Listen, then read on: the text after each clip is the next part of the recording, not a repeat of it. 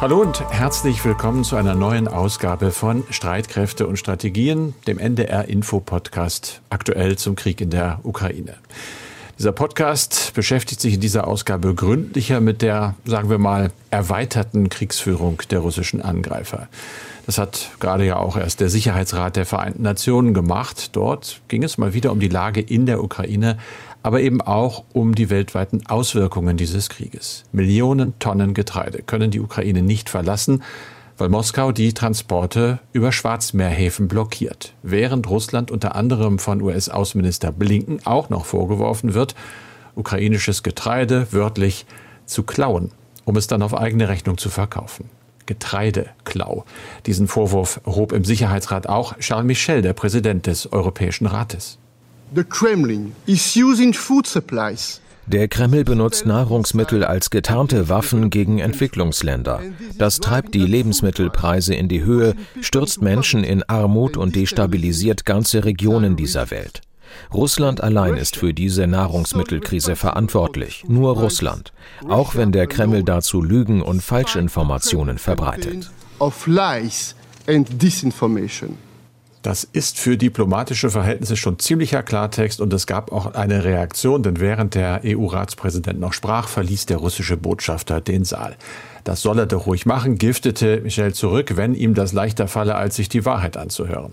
Die schöne Schlagzeile hinterher bei uns in den Nachrichtenagenturen Eklat im Sicherheitsrat. Das hilft aber denen, die sich in Afrika oder Asien ihr Essen jetzt nicht mehr leisten können, zunächst gar kein Stück weiter. Aber so ein Eklat lenkt eben die Aufmerksamkeit erneut auf die russische Erpressung, wie Blinken den Kornkrieg von Putin nennt. Was tut der Westen dagegen? Darüber sprechen wir. Wie auch über den Besuch von Bundeskanzler Scholz im Baltikum, über die Möglichkeit, dass nun vielleicht doch moderne Leopard 2 Panzer an die Ukraine geliefert werden könnten aber auch über absurde Probleme beim Versuch, verwundete ukrainische Soldaten in Deutschland medizinisch zu behandeln. Wir, das sind wie immer der sicherheitspolitische Experte bei NDR Info, Andreas Flocken und ich. Mein Name ist Carsten Schmiester, ich arbeite in der Aktuellredaktion. Dieses Gespräch nehmen wir auf am Dienstag, den 7. Juni um 16 Uhr. Andreas, und wie an den letzten Tagen auch, schauen wir zunächst einmal mit militärischen Augen auf die Lage in der Ukraine, konkret im Donbass. Da sagen Experten, es sei mehr oder weniger ein dynamischer Stellungskrieg, also ein dauerndes Hin und Her. Ja, das kann man so sagen. Die Stadt Severo-Donetsk steht weiter im Zentrum der Kämpfe und Ende vergangener Woche hatte es ja noch geheißen, russische Truppen würden rund 80 Prozent der Stadt kontrollieren. Am Wochenende war dann von ukrainischer Seite zu hören, durch Gegenstöße habe man einige Gebiete zurückgewinnen können. Aber das war wohl alles nur von kurzer Dauer, denn wenig später wurde eingeräumt, dass sich die ukrainischen Truppen erneut in der Defensive befinden. Also die Lage ist ziemlich unübersichtlich, aber offensichtlich versucht die ukrainische Militärführung Severo-Donetsk zu halten. Es hat ja auch Überlegungen gegeben, die Stadt im Rahmen einer Frontbegradigung aufzugeben, um so eine Einkesselung der Kräfte dort zu verhindern. Aber das ist möglicherweise jetzt keine Option mehr, denn Präsident Zelensky sagte, wenn die Stadt von Russland eingenommen würde, wäre eine Rückeroberung sehr viel schwieriger. Dafür sei dann das Fünffache an Waffensystemen und Truppen notwendig. Aber eins, das muss man sehen, ist auch klar, der Versuch, diese Stadt weiterhin zu halten, der kostet viel Blut und zwar auf beiden Seiten. Und es erhöht natürlich auch den Ruf weiterhin und wieder nach schweren Waffen. Da sind wir beim Thema auch, beim Thema dieses Podcasts. Es geht um schwere Waffen deutscher Produktion, um Leopardpanzer, Leopard 2 konkret gesagt. Da gibt es möglicherweise ja die Chance für die Ukraine doch an solche Panzer zu kommen. Fällt da eine weitere Schwelle? Ja, das könnte passieren. Möglicherweise, du hast es gesagt, wird Spanien bis zu 40 Leopard 2 Kampfpanzer an die Ukraine liefern. Das hat jetzt die spanische Zeitung El País berichtet. Die spanische Verteidigungsministerin hält sich selbst offiziell noch zurück. Gefragt von einer Journalistin, wollte sie die Lieferung weder bestätigen noch dementieren. Sie sagte, das sei ein extrem delikates Thema und es bedürfe größter Diskretion. Allerdings bekräftigte sie zugleich, Spanien sei mit der Ukraine solidarisch. Man muss wissen, Spanien hatte 1995 108 Leopard 2 in der Version A4 in Deutschland gekauft. Die Hälfte davon soll noch im aktiven Bestand sein. Die andere Hälfte ist offenbar eingemottet worden und um diese Panzer geht es offenbar. Das heißt, vor einer Lieferung müssen sie dann noch einmal überholt bzw. instand gesetzt werden und natürlich müssen die ukrainischen Soldaten daran auch ausgebildet werden. Die Zeitung El País will wissen, dass es auch hierfür schon einen Plan gibt. Die Ausbildung solle dann nämlich unter anderem in Lettland stattfinden. Das wäre natürlich tatsächlich äh, ja, eine neue Entwicklung, Westpanzer in der Ukraine. Das gibt es im Moment noch nicht. Äh, aber die Bundesregierung hat da doch ein Wörtchen mitzureden. Ja, das ist so, denn es gibt im Kaufvertrag für den Leopard eine sogenannte Endverbleibsklausel. Das heißt, in Deutschland produzierte Waffen, die ins Ausland geliefert werden, dürfen nicht ohne weiteres an andere Länder weiterverkauft oder abgegeben werden. Dafür ist das Einverständnis der Bundesregierung notwendig. Das heißt, Madrid muss Berlin um Erlaubnis fragen. Bisher heißt es allerdings, die Bundesregierung wisse nichts von einer Anfrage Möglicherweise ist die spanische Regierung auch noch gar nicht so weit in dieser Sache. Die Lieferung dieses Kampfpanzers wäre auf jeden Fall ein weitreichender Schritt, denn bisher sind keine westlichen Kampfpanzer und auch keine westlichen Schützenpanzer an die Ukraine abgegeben worden, obwohl dies Kiew ja immer wieder wünscht und auch fordert. Die Bundesregierung oder genauer das Verteidigungsministerium hat allerdings behauptet, es gebe hierzu eine informelle Absprache in der NATO, nämlich keine westlichen Kampfpanzer Kampfpanzer an die Ukraine zu liefern. Das aber wird von anderen NATO-Verteidigungsministern bestritten. Und viele spricht dafür, dass es keine Absprache zwischen den NATO-Ländern gibt. Das hat die SPD-Vorsitzende Saskia Esken kürzlich auch in einem Interview auf Nachfrage eingeräumt. Es gebe eine informelle Absprache nicht. Sie widersprach damit ihrer Parteikollegin Simtje Möller, die parlamentarische Staatssekretärin im Verteidigungsministerium ist. Also die Bundesregierung eiert bei dieser Frage ziemlich herum. Der Eindruck bleibt, man will keine eigenen Kampfpanzer direkt an die Ukraine liefern und man darf daher gespannt sein, wie die Bundesregierung reagiert, wenn sie eine Anfrage aus Madrid auf den Tisch bekommt wegen der Weitergabe dieser Leopard 2. Bundeskanzler Scholz hat zwar im Baltikum jetzt auf Nachfrage gesagt, man würde dann so einen Antrag prüfen, Klar, das muss man ja auch. Die Frage ist nur, wie lange dauert diese Prüfung dann letztlich? Und man kann das nämlich schnell machen, aber man kann das auch ziemlich in die Länge ziehen. Carsten, den Bundeskanzler habe ich eben bereits genannt und auch seine Reise ins Baltikum. Also ein Kiew-Besuch von Olaf Scholz ist weiterhin noch nicht in Sicht. Der Bundeskanzler ist nach Litauen gereist, eine ehemalige Sowjetrepublik, Dort fühlt man sich von Russland bedroht. Das gilt auch für Estland und Lettland. Die baltischen Republiken sind inzwischen EU- und NATO-Mitglieder. Und über die Rolle Deutschlands im Ukraine-Krieg ist man wenig begeistert. Kann man das so sagen? Das kann man absolut so sagen. Ja, die Balten sind enttäuscht und sie haben das ja auch ziemlich ja, undiplomatisch klar in einigen Fällen ausgedrückt. Kaja Kallas, die estnische Regierungschefin, hat ganz klar äh, Scholz und Macrons auch Telefonate mit Putin kritisiert. Allgemein heißt es immer, wir, die ganz kleinen baltischen Staaten, machen so viel, wir liefern Waffen, wir bilden aus, was tut ihr eigentlich?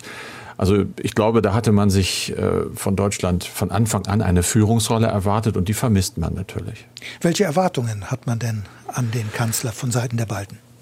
Auf jeden Fall hohe Erwartungen. Da geht es vielleicht erstmal zum Stichwort NATO, eine stärkere NATO-Präsenz im östlichen Bündnisgebiet. Da gibt es ja den NATO-Gipfel Ende Juni in Madrid. Der soll der Gipfel der Entscheidungen werden. Da hat man äh, auch im Vorfeld schon an Scholz appelliert, sich da hinter die großen Wünsche und Forderungen der baltischen Staaten zu stellen.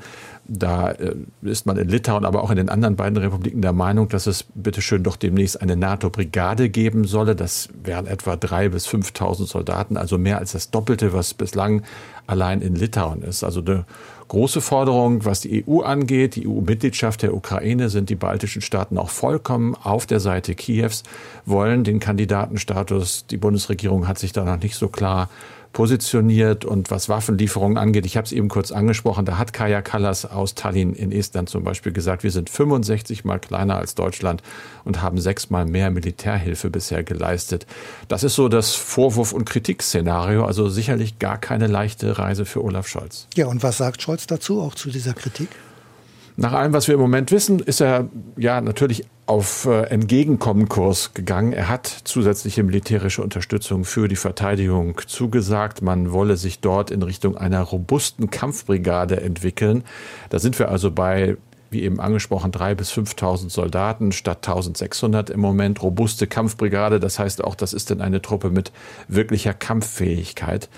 Äh, das ist schon mal eine Ansage. Die baltischen Staaten sind, wie gesagt, der Meinung, dass jedes dieser, dieser Länder eine Brigade haben soll und können sich jetzt zumindest Hoffnung machen, dass Scholz das unterstützt. Das sieht also so ganz gut aus. Er hat sich dann zur Wehr gesetzt gegen den Vorwurf, äh, Deutschland sei bei Waffenlieferungen zu zögerlich. Er hat gesagt, wir liefern doch, und zwar Zitat, in ganz großem Umfang Waffen an die Ukraine, gepanzerte Truppentransporter, Mörserraketen, Munition und diese Waffenlieferung werde Deutschland auch so lange fortsetzen, wie das nötig sei, um der Ukraine zu helfen, die russische Aggression zurückzuweisen. Seine Telefonate mit Putin hat er verteidigt und hat gesagt, man müsse halt Putin immer wieder sagen, dass seine Strategie nicht aufgehen werde.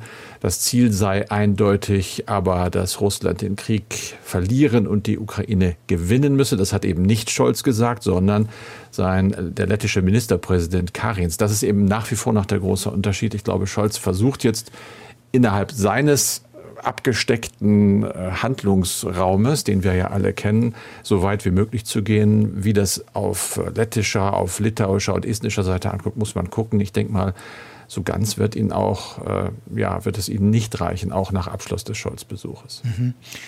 Carsten, lass uns jetzt noch mal zu einem anderen Aspekt kommen. Wir wollen uns jetzt noch einmal mit dem Export von Getreide beschäftigen. Die Ukraine ist schon immer die Kornkammer Europas gewesen. Das Getreide wird in die ganze Welt exportiert, vor allem über das Schwarze Meer. Doch seit dem russischen Angriff und der Blockade der wichtigsten Häfen ist die Ausfuhr über See komplett zum Erliegen gekommen und das hat Folgen, Carsten. Ja, Genau, Andreas, und zwar immense Folgen, denn die weltweite Nachfrage nach Getreide ist natürlich riesig und der Preis kennt im Moment nur eine Richtung. Wenn die Nachfrage groß ist, das Angebot klein, dann wird das also richtig teuer. Vor mehr als einem Jahr kostete die Tonne Weizen am Markt so um die 200 Euro. Das war damals schon viel, aber momentan muss man für dieselbe Tonne Weizen mehr als das Doppelte bezahlen. Auch auf diesen Bereich des Lebens hat der Krieg in der Ukraine große Auswirkungen und das für Menschen weltweit. Deshalb hat sich unser Kollege Christian Wolf eingehender mit diesem Thema beschäftigt und mit Experten gesprochen. Das hat er wirklich gemacht und zwar unter anderem mit dem Agrarökonomen Stefan von Kramon-Taubadel von der Uni Göttingen. Der verwies darauf, dass es nach wie vor ein Problem an den Grenzen gibt. Die Schwierigkeiten, nämlich den Weizen auf dem Schienenweg zu exportieren, die hatten wir ja schon im vergangenen Podcast geschildert. Da gibt es zu wenig Waggons, da gibt es unterschiedliche Spurweiten. Das passt also nicht zusammen. Und man muss sagen, die EU hat ja die Regelungen gelockert eigentlich, was Einfuhren aus der Ukraine angeht. Aber das, so erzählte Stefan von Kammer und Taubadel, funktioniert eben nicht an allen Grenzen gleich gut. Da müssen zum Beispiel Lastwagenfahrer vor allem an der Grenze zu Polen teilweise noch immer tagelang warten, um den geladenen Weizen abzuliefern. Das Problem soll hier ganz einfach sein, dass zum einen die polnischen Zöllner sehr rigide vorgehen und auch kleinste Verstöße ahnden, aber es fehlt dann auch wohl an Personal. Ja, das macht es natürlich nicht einfach, aber selbst wenn es gelingt, einen Teil des Weizens in die Anrainerstaaten der Ukraine zu transportieren, es gibt weitere Probleme und die haben offenbar etwas mit den Lagerkapazitäten zu tun. Ja, genau. Christian hat auf die Situation in Rumänien hingewiesen. Die Kapazitäten dort sind einfach für dieses hohe Aufkommen nicht ausgelegt. So warten vor einigen rumänischen Häfen mehr als 100 Schiffe darauf, abgefertigt zu werden.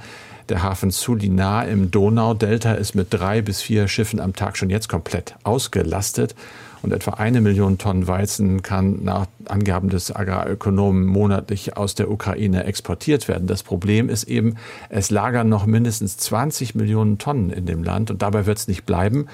Denn so in etwa sechs bis acht Wochen geht ja schon die neue Ernte los und dann kommen noch weitere Millionen Tonnen dazu.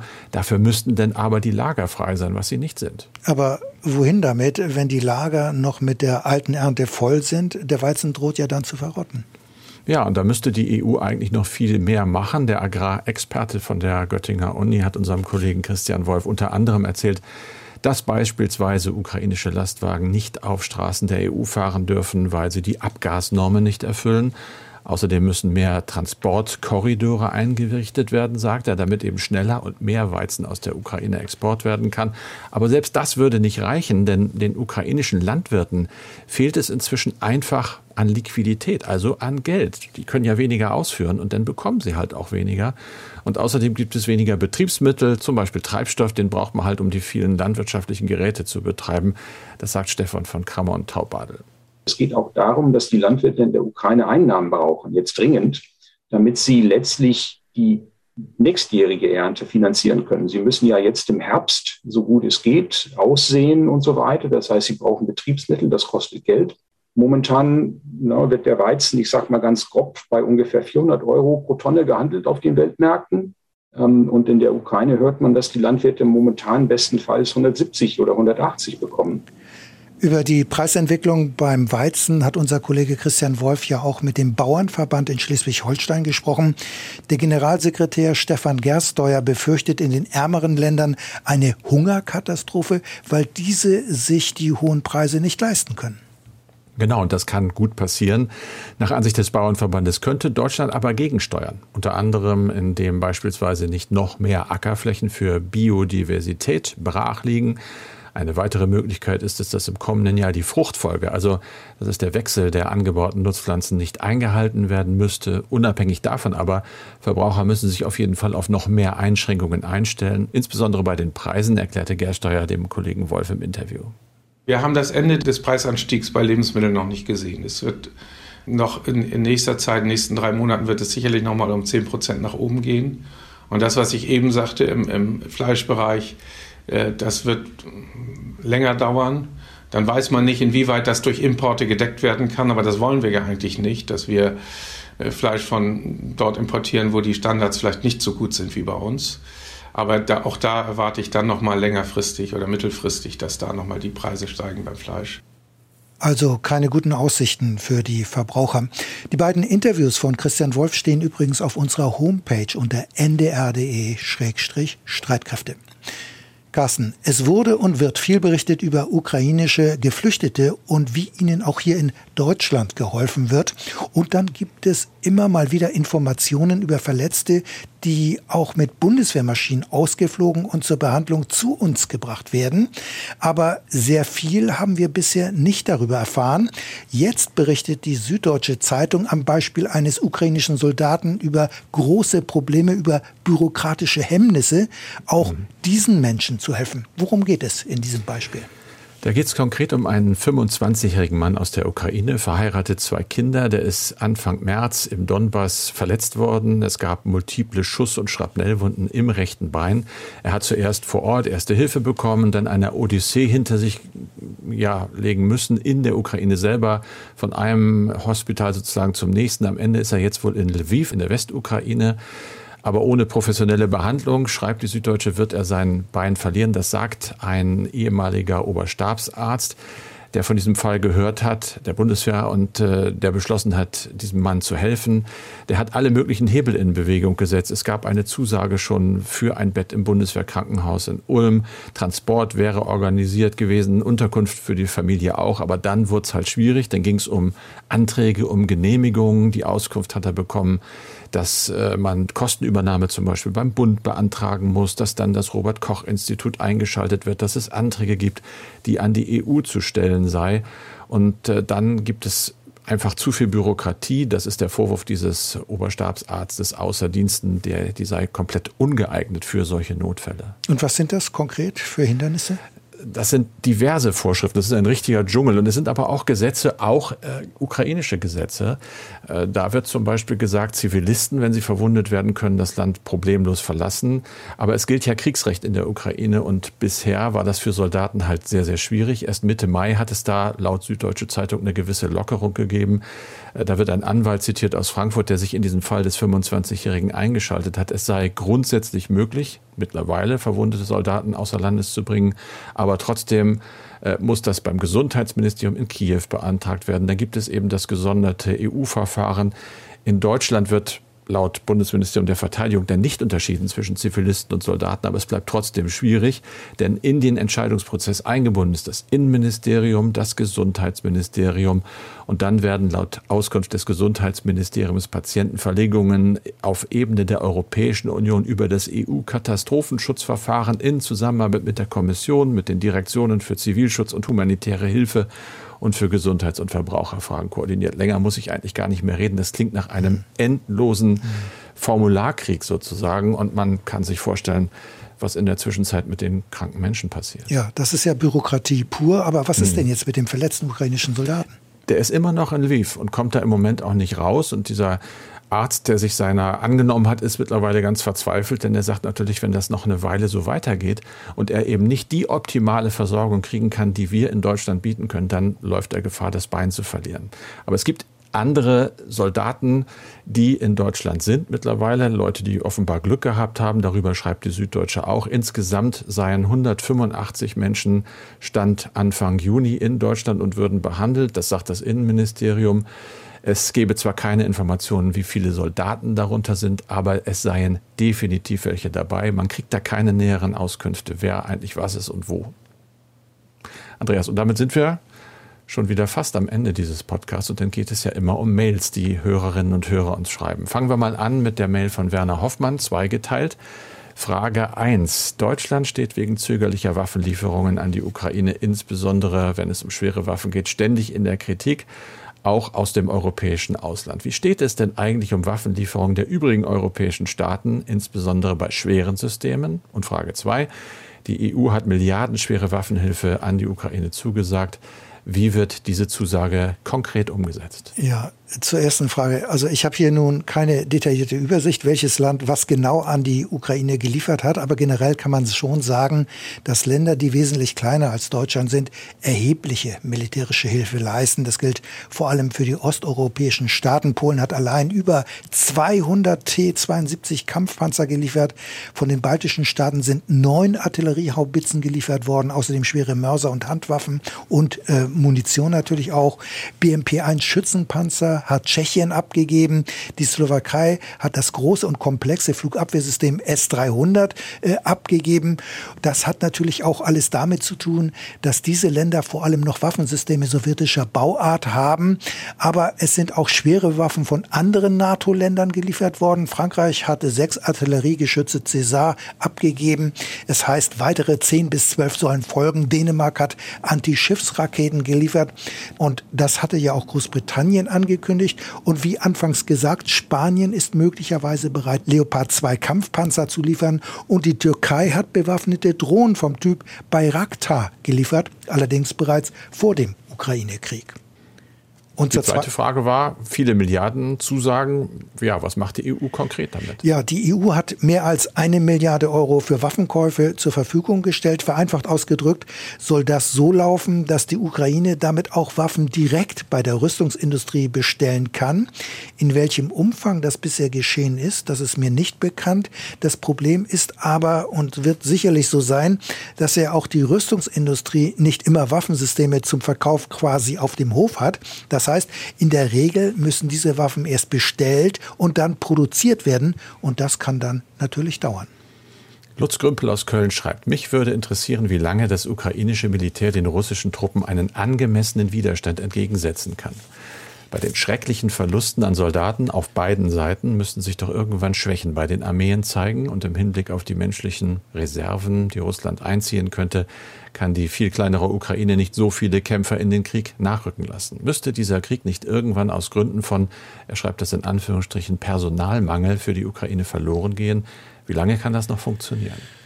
Wie lange der Krieg noch dauern wird, äh, das lässt sich schwer voraussagen. Auf den ersten Blick würde man in der Tat aber annehmen, dass sich die Ukraine gegenüber den konventionellen russischen Streitkräften nicht lange wird halten können. Das waren ja auch die Annahmen der westlichen Regierungen, einschließlich Washingtons. Es kam dann aber schließlich ganz anders. Die russischen Fähigkeiten sind überschätzt worden und zugleich wurden die ukrainischen Möglichkeiten erheblich unterschätzt. Daher ist es keineswegs sicher, wie der konventionelle Krieg Krieg sich weiterentwickeln wird. Präsident Zelensky hatte kürzlich mal gesagt, dass sich auf ukrainischer Seite rund 700.000 Männer und Frauen befinden, die kämpfen. Denn das Land hat ja auch seine Reservisten mobilisiert. Die ukrainischen Streitkräfte haben normalerweise einen Umfang von rund 200.000 Soldaten. Russland hat die Ukraine mit etwa 160.000 Soldaten angegriffen. Rein quantitativ gibt es hier bereits eine kleine Schieflage. Die russischen Streitkräfte mussten zudem auch erhebliche Verluste hinnehmen. Westliche Militärexperten gehen von 15.000 getöteten russischen Soldaten aus. Die Zahl der Verwundeten ist möglicherweise doppelt so hoch.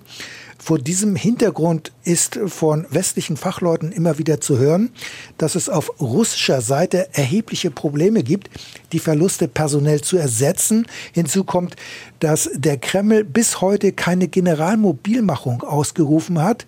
Denn das wäre ja letztlich auch das Eingeständnis, dass es sich in der Ukraine keineswegs um eine militärische Spezialoperation handelt, sondern um einen richtigen Krieg. Möglicherweise würde sich aber auch bei einer Mobilmachung an den personellen Problemen der russischen Streitkräfte wenig ändern. Äh, klar ist aber, die russischen Streitkräfte haben aufgrund ihrer Materialüberlegenheit eine stärkere Feuerkraft, jedenfalls im Moment. Aber auch das könnte sich durch die Zunahme der westlichen Waffenlieferungen ändern. Aber noch viel, viel wichtiger ist die Kampfmoral. Die ist ganz offensichtlich bei den russischen Streitkräften schlecht. Das wird immer wieder berichtet, obgleich man solche Aussagen auch mit einer gewissen Vorsicht betrachten muss. Aber richtig ist, die Moral und der Kampfeswillen auf ukrainischer Seite ist erheblich größer, denn das Land ist geeint in dem Willen, Widerstand zu leisten und nicht kampflos aufzugeben. Also die Ukraine ist keineswegs den russischen Streitkräften hoffnungslos unterlegen, wie man das auf den ersten Blick annehmen könnte. Eure und Ihre Fragen. Wir freuen uns drauf an streitkräfte.ndr.de, Streitkräfte mit AE. Und das war's für diesen Podcast mit Andreas Flocken und mit Carsten Schmiester. Zum Start in die neue Woche wollen wir Ihnen und euch dann noch den Auslandspodcast der Tagesschau empfehlen. In der neuen Folge geht es darum, warum in Deutschland der Wald stirbt, während anderswo aufgeforstet wird. Zum Beispiel in Großbritannien. Meine Kollegin Imke Köhler ist ARD-Korrespondentin in London und sie erzählt, warum es überhaupt so wenig Bäume in ihrem Berichtsgebiet gibt. In Großbritannien ist der Waldbestand deutlich geringer als im europäischen Durchschnitt. Das ist das Ergebnis von Jahrhunderten. Auf der Insel wurde sehr lange abgeholzt. Holzkohle wurde benötigt für die Eisenproduktion dann verstärkt für die industrielle Revolution. Das führte während des Ersten Weltkriegs dazu, dass es nicht mehr genug Holz gab, was zu einem strategischen Problem wurde. Inzwischen wird aber wieder aufgeforstet und das klappt schon ganz gut und zwar in Schottland. Diese ganze Erfolgsgeschichte im Auslandspodcast der Tagesschau den Ideenimport gibt es in der ARD Audiothek. Dort können Sie, dort könnt ihr den Podcast abonnieren, genau wie Streitkräfte und Strategien von uns von NDR Info, damit Sie und ihr die nächste Ausgabe nicht verpassen und nicht verpasst.